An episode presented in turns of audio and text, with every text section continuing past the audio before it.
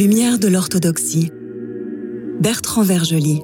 Chers amis, mesdames et messieurs, après mon éditorial, pour la troisième fois, j'aurai le plaisir de recevoir Jean-Claude Paulet, professeur des universités à Louvain en Belgique.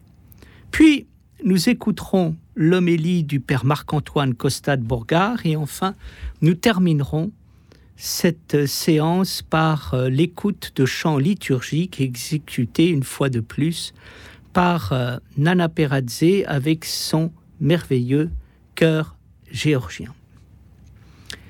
Les fois dernières, parlant de ce qui détruit la morale, j'ai parlé du mensonge et j'ai parlé de la folie. Le mensonge, cette façon sournoise de détruire la morale en faisant semblant d'être morale alors qu'on ne l'est pas. Expression de l'hypocrisie.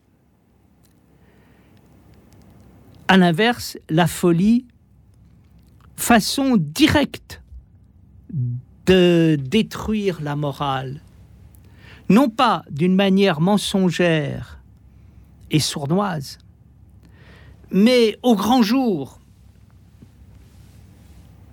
Aujourd'hui, je voudrais approfondir ce qui détruit la morale à travers l'immoralité et la moralité.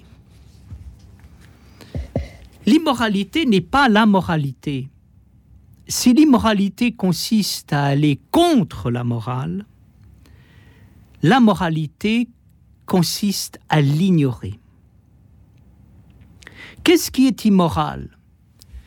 Ce qui est immoral, ce n'est pas simplement d'aller contre la morale, mais c'est de mentir quand on va contre la morale en faisant passer cette opposition à la morale pour la morale elle-même. L'immoralité réside donc dans un jeu pervers pratiqué avec la morale. Ce jeu pervers consistant à faire passer pour morale ce qui ne l'est pas. C'est Don Juan qui illustre ce qu'est l'immoralité. Quel est le projet de Don Juan? Le projet de Don Juan est double. Dans un premier temps, il est de pervertir totalement la morale. Et dans un deuxième temps, il est de terrasser Dieu en pervertissant la morale. À l'origine de la vie morale, on a affaire à la fidélité. La fidélité consiste à être ce que l'on est, non pas simplement une fois, mais constamment. La fidélité consiste à être vrai, non pas simplement une fois, mais constamment. La fidélité consiste à avoir la foi, non pas une fois, mais constamment. Autrement dit, la fidélité est l'être de l'être, la vérité de la vérité, la foi de la foi. Rien n'est plus beau, plus noble que la fidélité. C'est en elle que s'accomplissent notre être, notre vérité, notre foi. Or, que fait Don Juan? Il pervertit complètement la notion de fidélité en proposant une fidélité à l'infidélité. Ce qui est très habile, très astucieux. En étant fidèle à l'infidélité, par le fait de vouloir séduire tout le temps, sans relâche, Don Juan est quelque part irréprochable. Fidèle à l'infidélité, il est fidèle. Oui, mais il n'est pas fidèle à l'être, il n'est pas fidèle à la foi, il n'est pas fidèle à la vérité, il est fidèle à l'infidélité elle-même. Il s'agit là d'une pirouette exécutée avec virtuosité et qui est effectivement pervertie totalement la morale. Nous avons tous rencontré des sophistes qui euh, s'innocentent de leur sophisme et de leur immoralité en étant infidèles et en racontant qu'en étant infidèles, ils sont fidèles, voire même plus fidèles que les fidèles. Derrière l'immoralité, comme jeu pervers avec la morale, prenant un malin plaisir à humilier celle-ci, on trouve quelque chose de plus profond, à savoir le fait de terrasser Dieu. Si Don Juan veut ainsi pervertir la morale, pourquoi le fait-il? Il le fait pour se damner. Il est évident que s'il est délibérément et constamment infidèle, il va aller en enfer en installant l'enfer sur la terre. Il est évident par là même qu'il va se damner. Et il est évident que si il se damne, il va placer Dieu dans une impasse. Dieu ne peut plus rien faire avec quelqu'un comme Don Juan qui se damne. Quand Don Juan se damne, impossible de le sauver puisque il se damne. Et impossible de le punir puisqu'il se damne. Puisqu'il se damne, il se punit lui-même. Puisqu'il se damne, il interdit tout salut. Puisqu'il interdit tout salut et toute punition, Dieu ne peut, ne peut plus rien faire, Dieu est terrassé. Dieu est terrassé en apparence. Pourquoi? Parce que pour terrasser Dieu, il y a une chose qu'il faut terrasser, c'est l'orgueil. Or, qu'est-ce qu'on voit apparaître avec le Christ sur la croix? On voit apparaître un Dieu qui terrasse l'orgueil de Dieu. Dieu terrasse l'orgueil. En terrassant l'orgueil de Dieu, ce que Don Juan est incapable de faire, Dieu, Don Juan peut tout faire, sauf accepter d'aller sur la croix pour terrasser son propre orgueil. Mesdames, Messieurs, chers amis, j'ai le plaisir et l'honneur de recevoir Jean-Claude Paulet, orthodoxe, secrétaire de l'association Saint-Silouane, professeur de littérature comparée à l'Université de Louvain. Cher Jean-Claude Paulet, vous nous avez parlé de la beauté orthodoxe, vous nous avez parlé de votre rencontre exceptionnelle avec le Père Sophronie. Vous êtes aujourd'hui le secrétaire de l'association Saint-Silouane. Qu'est-ce que cette association? Quand est-elle née et quel est son but? Alors l'association Saint-Silouane a été bénie par le Père Sophronie quelques six mois avant son décès en quelle année En 1993. D'accord. Donc, en 1993, c'était le jour de l'Annonciation, du reste, au mois de mars. Le père Siméon, qui était un des moines un des bras importants, disons, du monastère de Saint euh, Jean-Baptiste en Angleterre, le père Siméon est allé trouver le père euh, Sophronie pour lui dire Nous avons euh, très régulièrement un grand nombre de francophones qui viennent au monastère et dont je suis finalement l'interprète ou en tout cas l'intermédiaire privilégié. Ne pensez-vous pas que avec tous ceux qui parlent français ou qui, savent le français, même sans être français, belge ou suisse, pensez-vous pas qu'on pourrait créer quelque chose comme une, euh, une fraternité, une amicale, quelque chose, disait-il, comme le monastère invisible des laïcs disséminés? Et en vérité, le père Sophrony a béni immédiatement cette initiative. Ce qui fait que, au mois d'octobre suivant, nous avons fondé cette association Saint-Silouane, une dizaine de membres fondateurs dont j'étais, et cette association avait pour propos non seulement de réunir tous les francophones qui avaient fréquenté le monastère d'Angleterre, mais de nourrir entre eux la parole qu'ils avaient reçue et de la partager.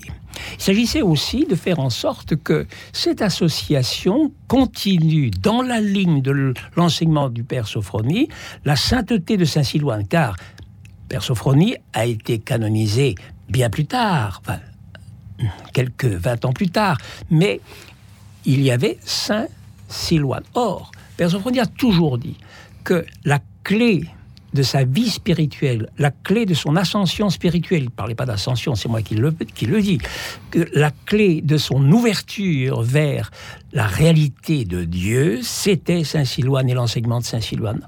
Saint-Silouane, comme on le sait peut-être, a été un des grands saints de ce qu'on pourrait appeler la génération du XXe siècle des moines atonites. En vérité, Saint-Silouane n'était pas du tout un intellectuel, c'était un paysan, un fils de paysan qui avait vécu pendant euh, de très nombreuses années en dehors de tout enseignement. Il avait fait, je crois, trois années d'école primaire, enfin rien de plus. Il savait lire, écrire, mais à peine plus que cela.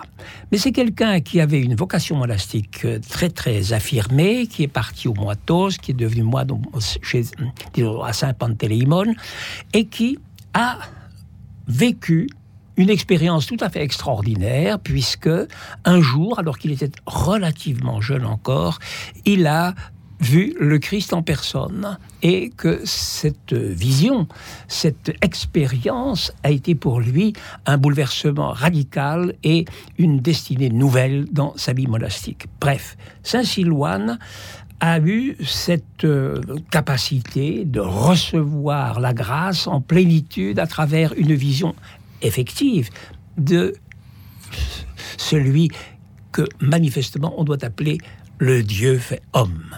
À, partir de là, il a continué dans la voie de la sainteté, mais très discrètement. Un jour, le père Sophrony est venu au monastère, parce qu'il il avait une carrière qu'on ne va pas résumer, il avait une carrière antérieure, mais il, a décidé de devenir moine au Moitos. Il est venu au monastère de Saint-Pantéléimon, et il a eu toute une série de difficultés spirituelles, toute une série de problèmes qui le conduisaient au désespoir. Et il est, il est allé voir Saint, Saint, Saint le moine Silouane à l'époque, et il lui a confié les grandes difficultés qui étaient les siennes. Et Saint Silouane lui a dit, je crois que je peux vous aider parce que j'ai vécu la même chose.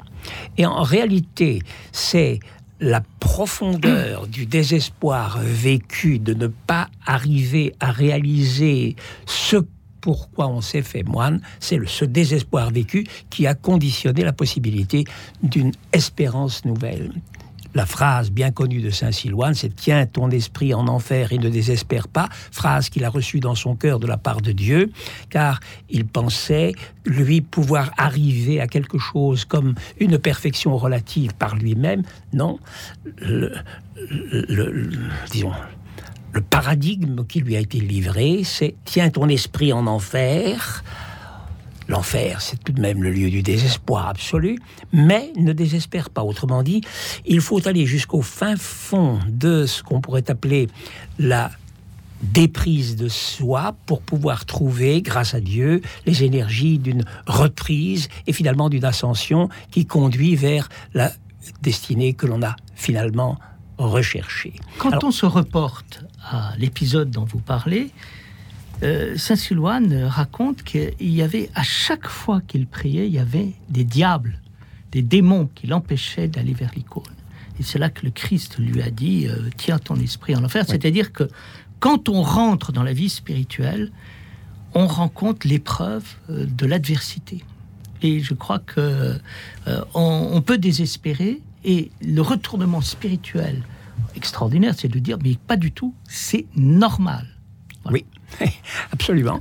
Et bon, je reviens à l'association Saint-Silouane, vous avez mille fois raison de souligner cela. Mais à l'association Saint-Silouane, nous avons maintenant depuis 93, n'est-ce pas Ça veut dire euh, grosso modo une trentaine d'années, euh, nous avons des réunions annuelles, des rencontres annuelles où nous nous retrouvons en effet pour partager leurs expériences, pour cultiver cette amitié spirituelle qui a été fondée sur notre commune fréquentation du monastère d'Angleterre et de Père Sophronie, pour ceux qui l'ont connu.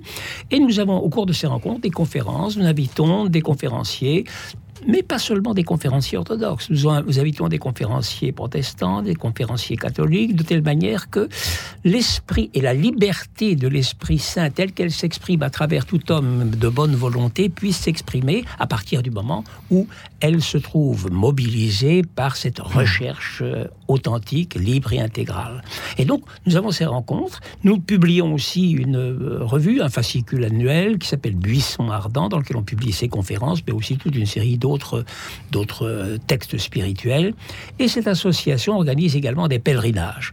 Des pèlerinages, nous en aurons un prochainement en Grèce, nous en avons eu en, Russie, nous en avons eu en Bulgarie, en Roumanie, enfin, nous avons eu des, pèlerinages dans les pays, disons, d'enracinement et de tradition orthodoxe, mais nous avons eu aussi un pèlerinage en France, parce qu'il nous semblait qu'en effet, euh, l'orthodoxie française devait être réveillée d'une certaine manière dans la conscience des orthodoxes convertis notamment, qui puissent alors assurer le lien entre leurs enracinements, je dirais presque ethniques, et leur réalité spirituelle acquise et embrassée. Et puis nous aurons aussi un pèlerinage en Italie pour les mêmes raisons. Mais donc vous voyez, cette association Saint-Silouane a diverses activités, mais elle est fondée toujours et essentiellement sur le message et sur la ligne spirituelle de Père Sophronie, elle-même fondée sur la sainteté de Saint-Silouane. Un grand merci, Jean-Claude Paulet. Et maintenant, chers amis, nous allons avoir le plaisir d'écouter l'homélie du Père Marc-Antoine Costa de Beauregard. Lecture de l'Évangile selon Saint Luc. Gloire à toi Seigneur, gloire à toi. Soyons attentifs. En ce temps-là, le Seigneur dit la parabole suivante. Il y avait un homme riche dont les terres avaient beaucoup rapporté et il se demandait en lui-même Que vais-je faire car je n'ai pas où loger ma récolte Puis il se dit Voici ce que je vais faire je vais abattre mes greniers, j'en construirai de plus grands, j'y serrerai tout mon blé et mes biens, et je dirai à mon âme Mon âme, tu as quantité de biens en réserve pour beaucoup d'années, repose-toi, mange, bois, réjouis-toi. Mais Dieu lui dit insensé. Cette nuit même, on va te redemander ton âme, et ce que tu auras amassé, qui l'aura? Ainsi en est-il, ajouta Jésus, de celui qui thésaurise pour lui-même au lieu de s'enrichir en vue de Dieu. Gloire à toi Seigneur, gloire à toi.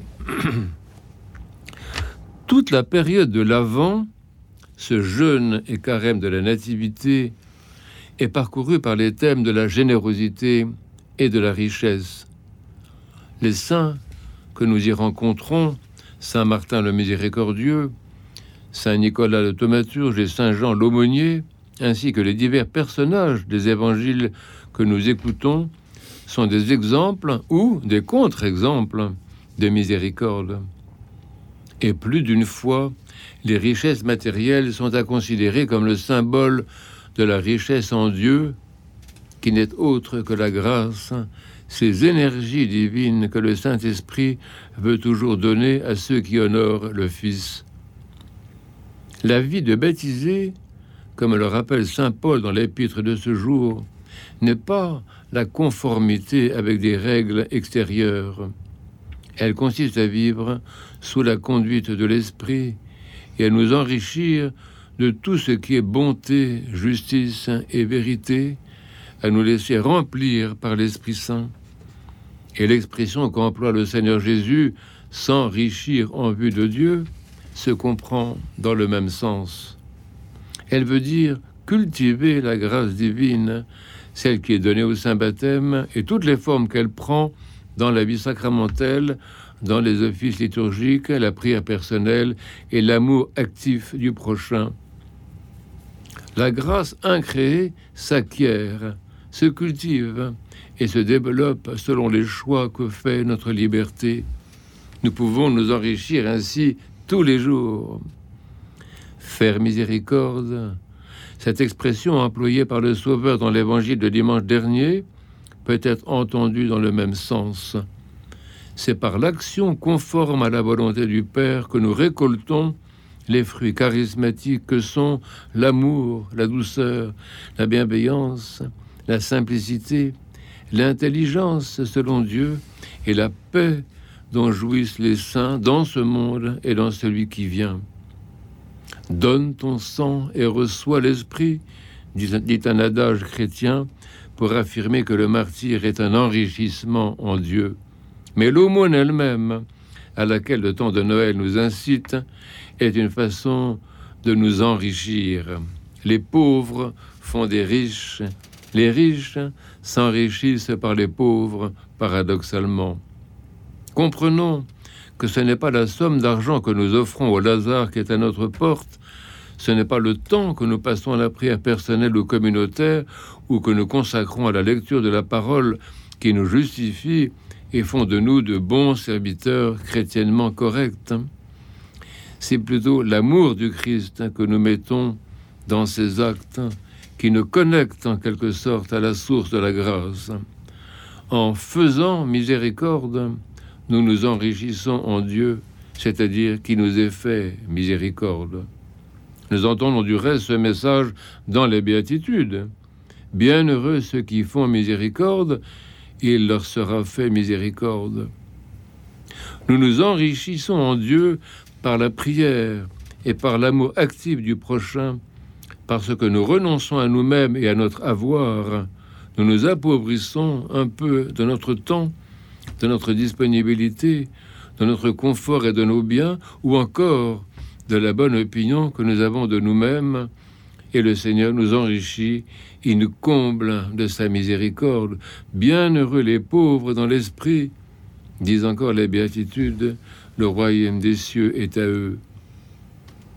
Les dons du Saint-Esprit, la grâce incréée, les énergies divines en tout genre se déversent comme une miséricordieuse rétribution sur ceux qui cherchent non à suivre une loi, une règle, une obligation religieuse ou encore une morale, mais à faire la volonté du Père par amour. Notre vie de baptisé peut être une épiclèse continuelle, une aspiration incessante au don de l'Esprit, et plutôt que la thésaurisation des biens créés, un enrichissement sans fin en Dieu. Le Seigneur rétribue ses serviteurs en dons charismatiques et fait de nous des riches selon son royaume pour enrichir à notre tour tous ceux nombreux qui le cherchent également. Et pour finir cette émission, je vous propose à nouveau de magnifiques chants de Nana Peradze avec son chœur géorgien, issu de la liturgie de l'Eucharistie.